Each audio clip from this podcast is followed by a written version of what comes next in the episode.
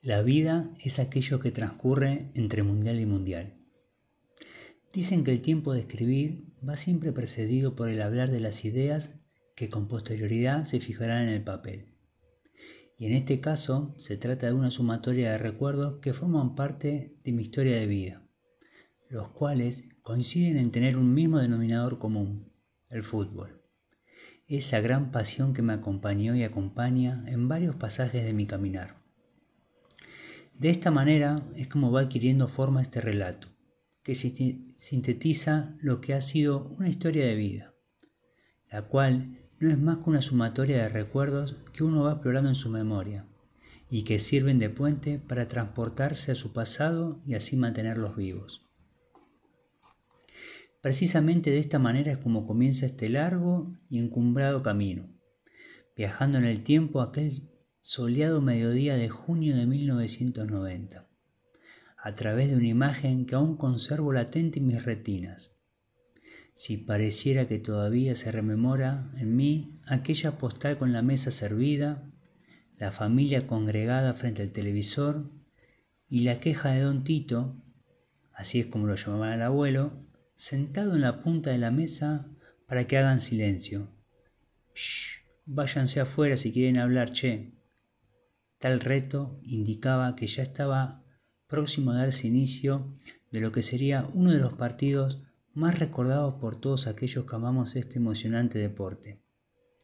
Me refiero al encuentro entre Argentina y Brasil correspondiente a los octavos de final del Mundial de Italia 90. Sí, ese mismo que aún hoy se recuerda, entre otras cosas, por su nostálgica canción Una estate italiana, sin lugar a dudas, una de las más lindas de los mundiales.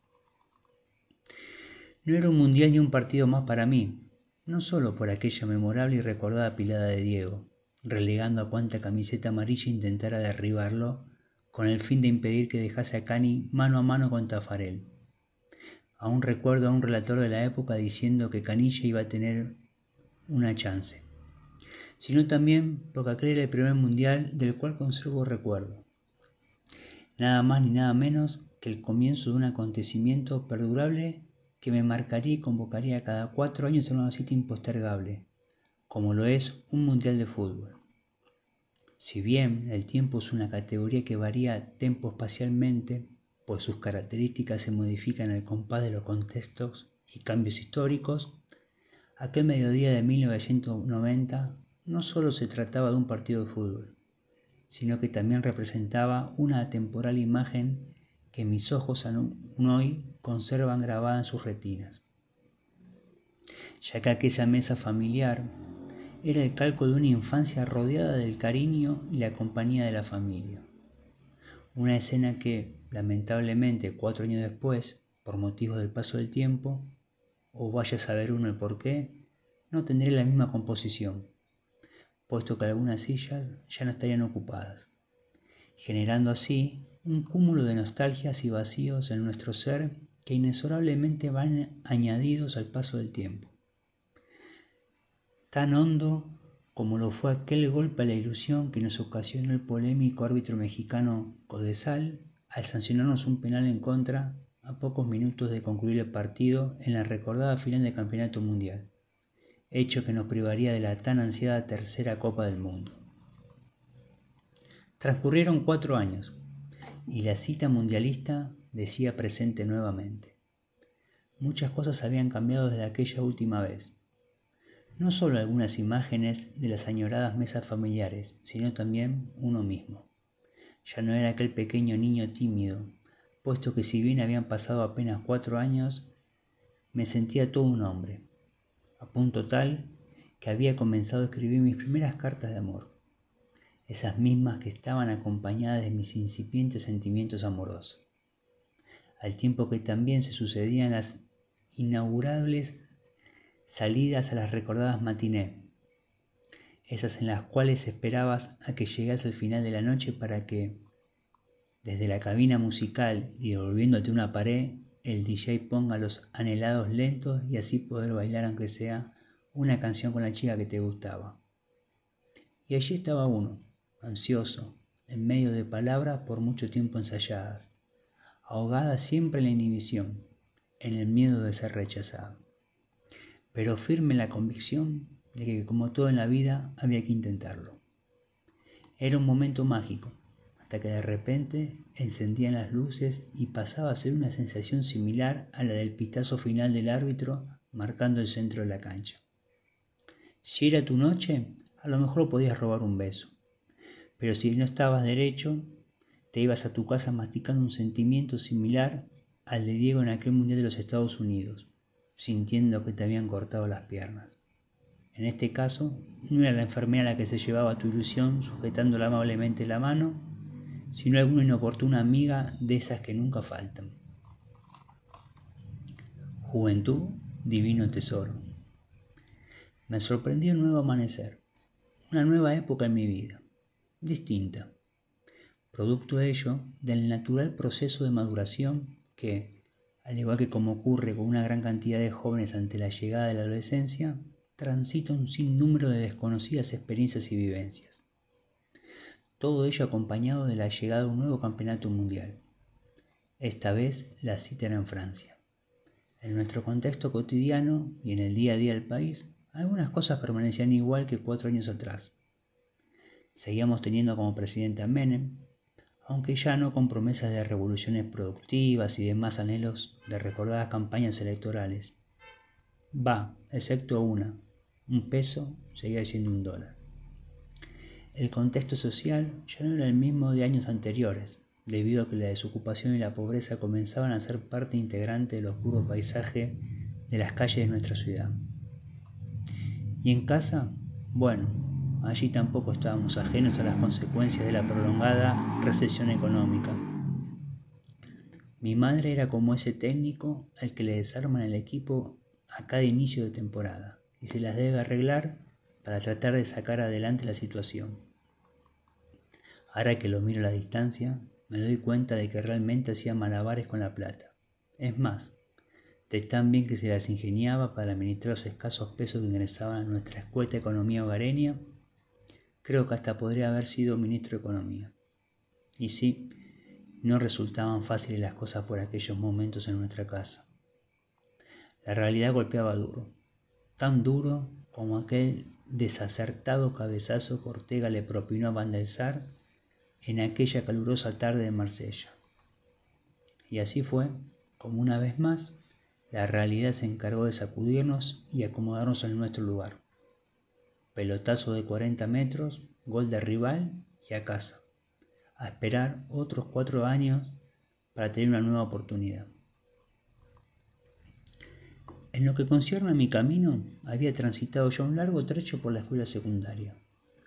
Se iniciaba un tiempo asignado por las salidas a boliches, las pasionales tardes de cancha yendo a ver al equipo de tus amores, cuando nuestra ajustada economía nos lo permitía, claro está, sumado ello a las interminables reuniones con amigos y circunstancias en las que ya empiezan a forjarse los primeros lazos de amistad. Tal vez muchos de ellos sean los que nos acompañan gran parte de nuestras vidas. Al mismo tiempo, periodo en que comienzan a aparecer los primeros amores, trayendo consigo desilusiones. Después de todo, de eso también se trata el amor. En fin, todas aquellas cuestiones y vivencias que rodean a un joven que transita el recorrido que comprende una convulsionada adolescencia. Creo que una de las mejores cosas que podemos experimentar en la vida, tanto hombres como mujeres, es la belleza de nuestras relaciones, aun cuando estén salpicadas, de vez en cuando, de desacuerdos, confusiones, peleas que simplemente comprueban y nos demuestran que somos personas. El fútbol es un motivo de reunión, por ello la presencia de los amigos provoca que muchas veces se modifique el escenario donde ver los partidos, los cuales comienzan a incluir toda una ceremonia previa. A lo mejor, por esta idea de que cargamos los argentinos, que como tantos otros aspectos de nuestra vida, siempre nos creemos los mejores, hasta que un baño de realidad nos vuelve a despertar y ubicar en contexto. Cambio de época. El almanaque señalaba la culminación de un nuevo año, como así también el final de un siglo que traía consigo la llegada de un nuevo milenio. Aún conservo el recuerdo latente de aquellos días de vorágine mediática que anunciaban aquel mitológico 31 de diciembre de 1999, como una fecha significativa para muchos. Para mí los nuestros, un fin de año como tantos otros, con imágenes que seguramente sean las de una postal de varios hogares, decoradas por las extensas mesas navideñas, las reuniones con la familia, donde nunca falta ese con quien te ves o hablas únicamente al final de cada año. Y después, por un largo tiempo, no volvés a saber de su persona. Tal vez, con suerte, el próximo año, si es que deciden pasarla juntos. En fin, reuniones que se organizan y a las que uno asiste más por una costumbre o capricho de alguna tía que por voluntad propia. En cuanto a la vida institucional del país, el año 2000 marcaba el final de una era, los 10 años del Carlo, el cierre de una larga década, la del 1 a 1, la del nefasto Made in China, la de la pizza con champán. Al tiempo que, una vez más, se sucedía la llegada al gobierno de un nuevo presidente. Esta vez le tocaba el turno a De la Rúa, el cual, como todo nuevo mandatario que llega al sillón de Rivadavia, generaba en el clamor popular nuevos y renovadores aires de ansiados cambios, con toda la ilusión y esperanza que ello implica y conlleva para un país que transita un impredecible camino sorteando crisis tras crisis. Probablemente la misma ilusión que tenemos todos los argentinos cada cuatro años con la llegada de un nuevo mundial. Por mi parte, había emprendido una nueva experiencia, la universidad me recibía con las puertas abiertas y también con algún que otro cachetazo propio de esos que absorbe un ex estudiante de secundario que deja atrás una placentera etapa caracterizada por una serena forma de vida. Tal vez de los periodos más cómodos y relajados que nos toca disfrutar a lo largo de nuestra existencia, para luego adentrarse y codearse con lo que a uno le espera allá afuera al toparse con la realidad podría ser una especie de bienvenido a la vida, Javier. Y allí estuve, diciendo presente en lo que atañe a uno de los primeros retos de la vida adulta, lo que en términos futboleros podría asemejarse a una primer convocatoria para jugar por los porotos. Al principio con algunas dudas, propias de quien no tiene definida aún su vocación, o mejor dicho, no la ha descubierto. Muchas veces uno al terminar el secundario se inclina por una carrera por el simple hecho de alguna referencia que pueda darle otra persona, más que por una verdadera convicción o vocación.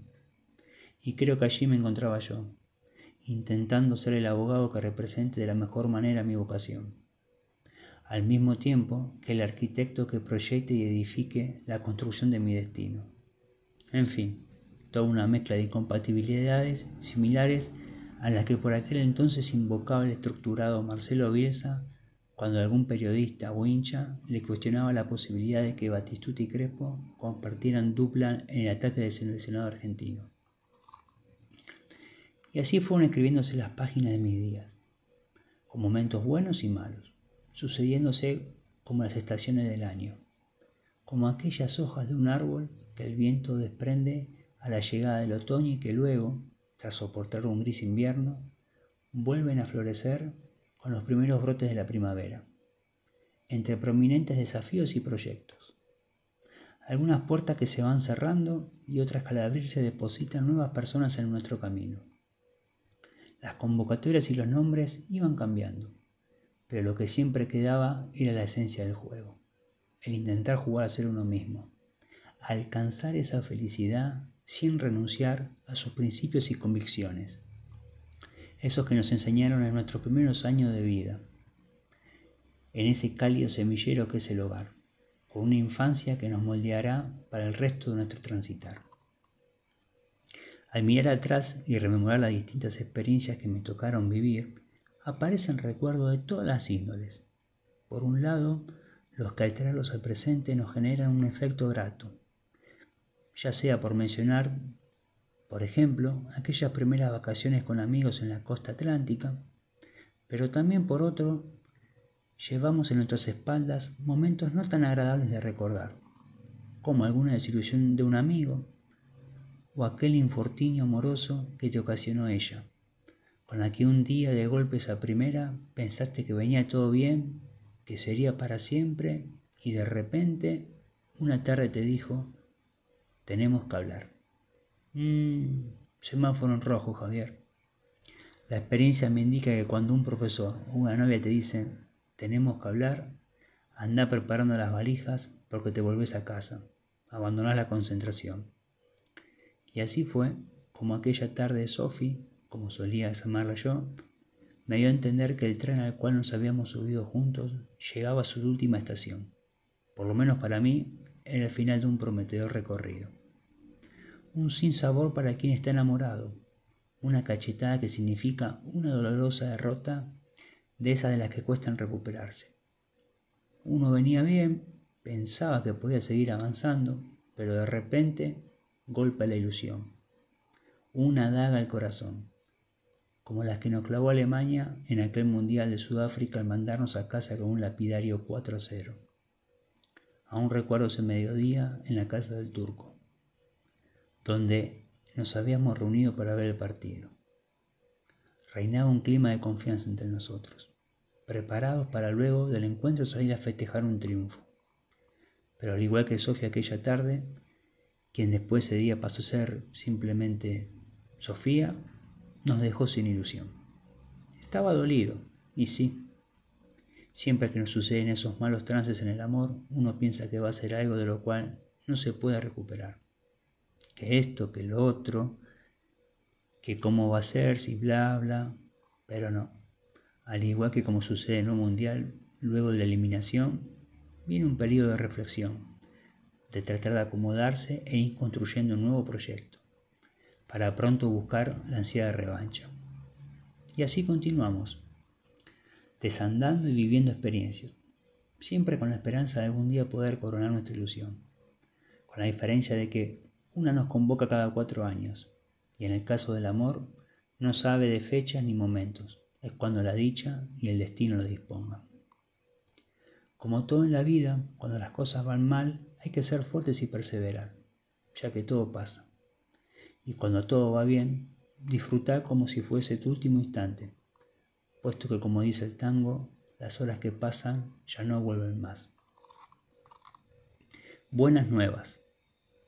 El paso de los años fueron testigos de varios momentos, periodos que como tal se caracterizan por la velocidad con que acontecieron los hechos generando una sumatoria de cambios y nuevas situaciones que se fueron dando en mi vida. Por un lado, después de mucho sacrificio, pude terminar mi carrera de abogacía. Llegaban a su fin aquellas interminables noches de lecturas, memorizaciones de leyes, acompañadas, como todo buen estudiante universitario, de la amena presencia del mate, otorgándome como recompensa mi ansiado título de abogado.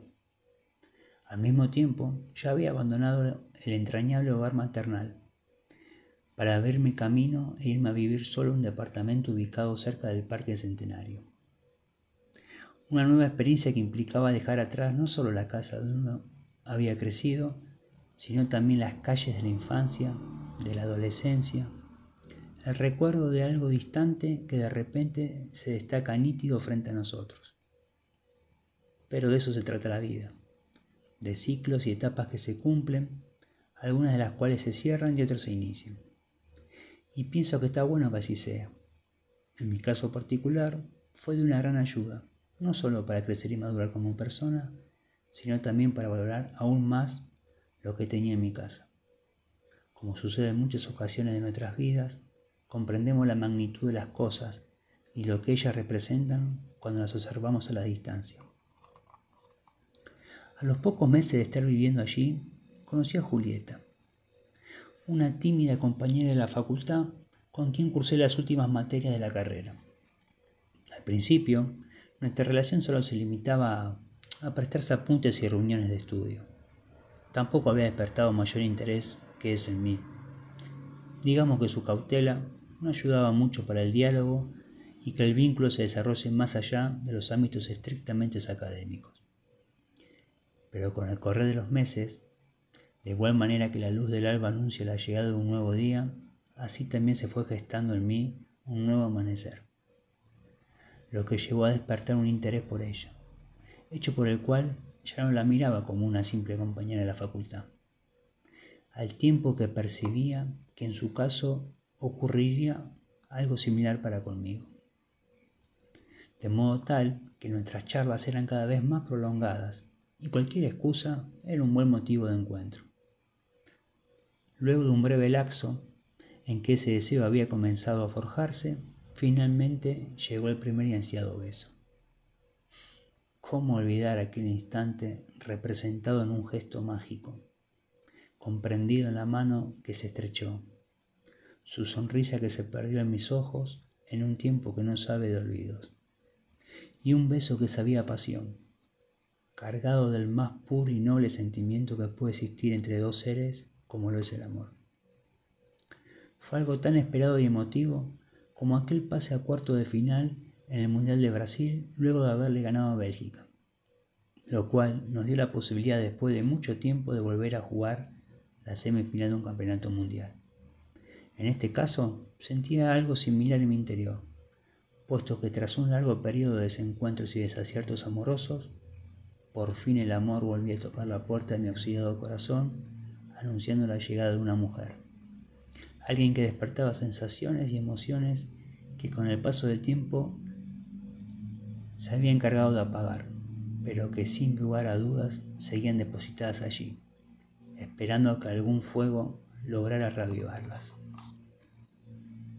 Dicen que el cuerpo es el campo de batalla de las emociones, y creo que mi cuerpo fue testigo privilegiado de ello al sentir el calor de su compañía. El deseo de estar juntos llevaba a que cada vez compartiéramos más tiempo y espacios, de modo que las presencias de Julieta en mi casa se hacían más frecuentes y prolongadas.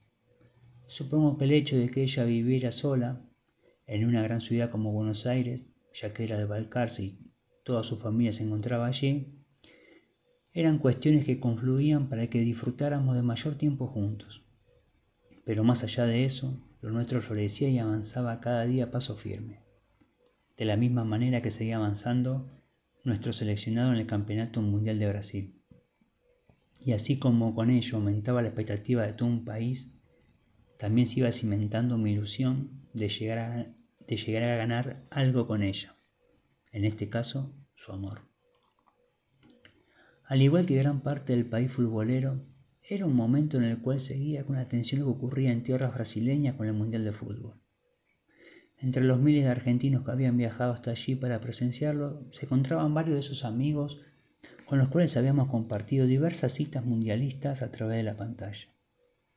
Era una oportunidad que también quería vivenciar debido a la cercanía del hecho pero en mi caso se vio imposibilitada debido a que hacía muy poco tiempo había comenzado a trabajar en un estudio de abogado y no disponía de la suficiente cantidad de días de vacaciones. El deseo de viajar a Brasil era inmenso, pero no podía echar de menos lo laboral, puesto que el estudio era un sitio de mucho renombre en el ambiente del derecho y una oportunidad enorme para afianzar mi labor como profesional. Además, Pensaba en la posibilidad de ir equipando un poco mejor mi humilde departamento, debido a que también tenía depositadas grandes expectativas en cómo avanzaba mi relación con Julieta. Por ello, opté por quedarme en el país y seguir a nuestro seleccionado a través de la pantalla. Y no estuve muy errado con mis augurios y pronósticos. Primero fue el clásico cepillo de dientes, luego alguna que otra prenda de ropa, pasando por objetos personales, hasta que hubo un momento en que ya dejó su permanente presencia en mi departamento. Y así fue como dio inicio nuestra convivencia. Al principio me sorprendió su inclusión en mi vida. Más tarde ello se transformó en un amor que forjó entre nosotros un noviazgo, para que luego los dos comportamos el mismo hogar. Y como si eso fuera poco, llegó un día en que ya éramos tres bajo un mismo techo. El nuevo año nos había regalado la llegada de nuestro primer hijo, Mirko. Era un hombre que a la madre también le gustaba, motivo por el cual se hizo más fácil la elección del mismo. Realmente fue un momento que no olvidaré jamás en mi vida. No existen palabras para describir tal sentimiento. Recuerdo lo emocionados que estábamos a su llegada. A veces miro hacia atrás y me resulta increíble cómo se fue dando toda nuestra historia. Y pensar que en un principio la presencia de Julieta en mi vida no ocupaba mayor interés y tiempo que el vinculado a la facultad. Este tipo de hechos nos lleva a pensar que muchas veces los acontecimientos más importantes de nuestras vidas surgen así, de la manera menos premeditada y esperada. Todo llega. Hoy, a más de 25 años de, distancia de aquel inmortalizado mediodía de junio de 1990, ha llegado el día. Miro hacia atrás y recuerdo a ese pequeño niño sentado frente al televisor, soñando con algún día la vida lo depositará aquí donde me encuentro hoy. El almanaque me indica que han transcurrido mucho tiempo y mundiales vividos un cúmulo de mezcla de emociones y tristezas compartidas con familia y amigos. Con la mayoría de ellos, al día de hoy, aún seguimos compartiendo esta hermosa vivencia que nos sucede cada cuatro años. Algunos otros han partido y alientan desde otro lugar, pero ello no impide que siempre estén aquí entre nosotros. Dicen que una foto puede reflejar sentimientos al tiempo que captura el mensaje del alma. Bajo un diluvio que confunde lluvia con lágrimas, hoy me sorprendo a mí mismo al ver mi rostro colmado de emociones. Seguramente este instante quedará para siempre grabado en mi memoria. Un día que solo comprendemos aquellos que llevamos dentro de nuestro ser esta pasión, religión o lo que mayormente se conoce con el nombre de fútbol. Si pudiera hacerlo me arrancaría los ojos y los guardaría en un cajón o tal vez pensar en ser reloj para detener el tiempo. Porque yo fui uno más que por diferentes circunstancias de la vida se quedó en el camino y tuve que conformarme con mirarlo desde afuera. Pero hoy, gracias a Dios, respiro y siento estar viviendo algo que soñé toda mi vida. Encontrarme aquí, tan lejos de mi patria, pudiendo ver dentro de un campo de juego los colores celeste y blanco que representan la ilusión de tantos millones de argentinos. Por todo ello, solo debo dar gracias a la vida por tanto. Ah, me olvidaba. A propósito, debo apurarme para que no ocupe mi asiento, ya que en instantes Argentina comenzará su participación en un nuevo campeonato mundial y esta vez, a diferencia de otras, no me toca vivirlo a través de una pantalla.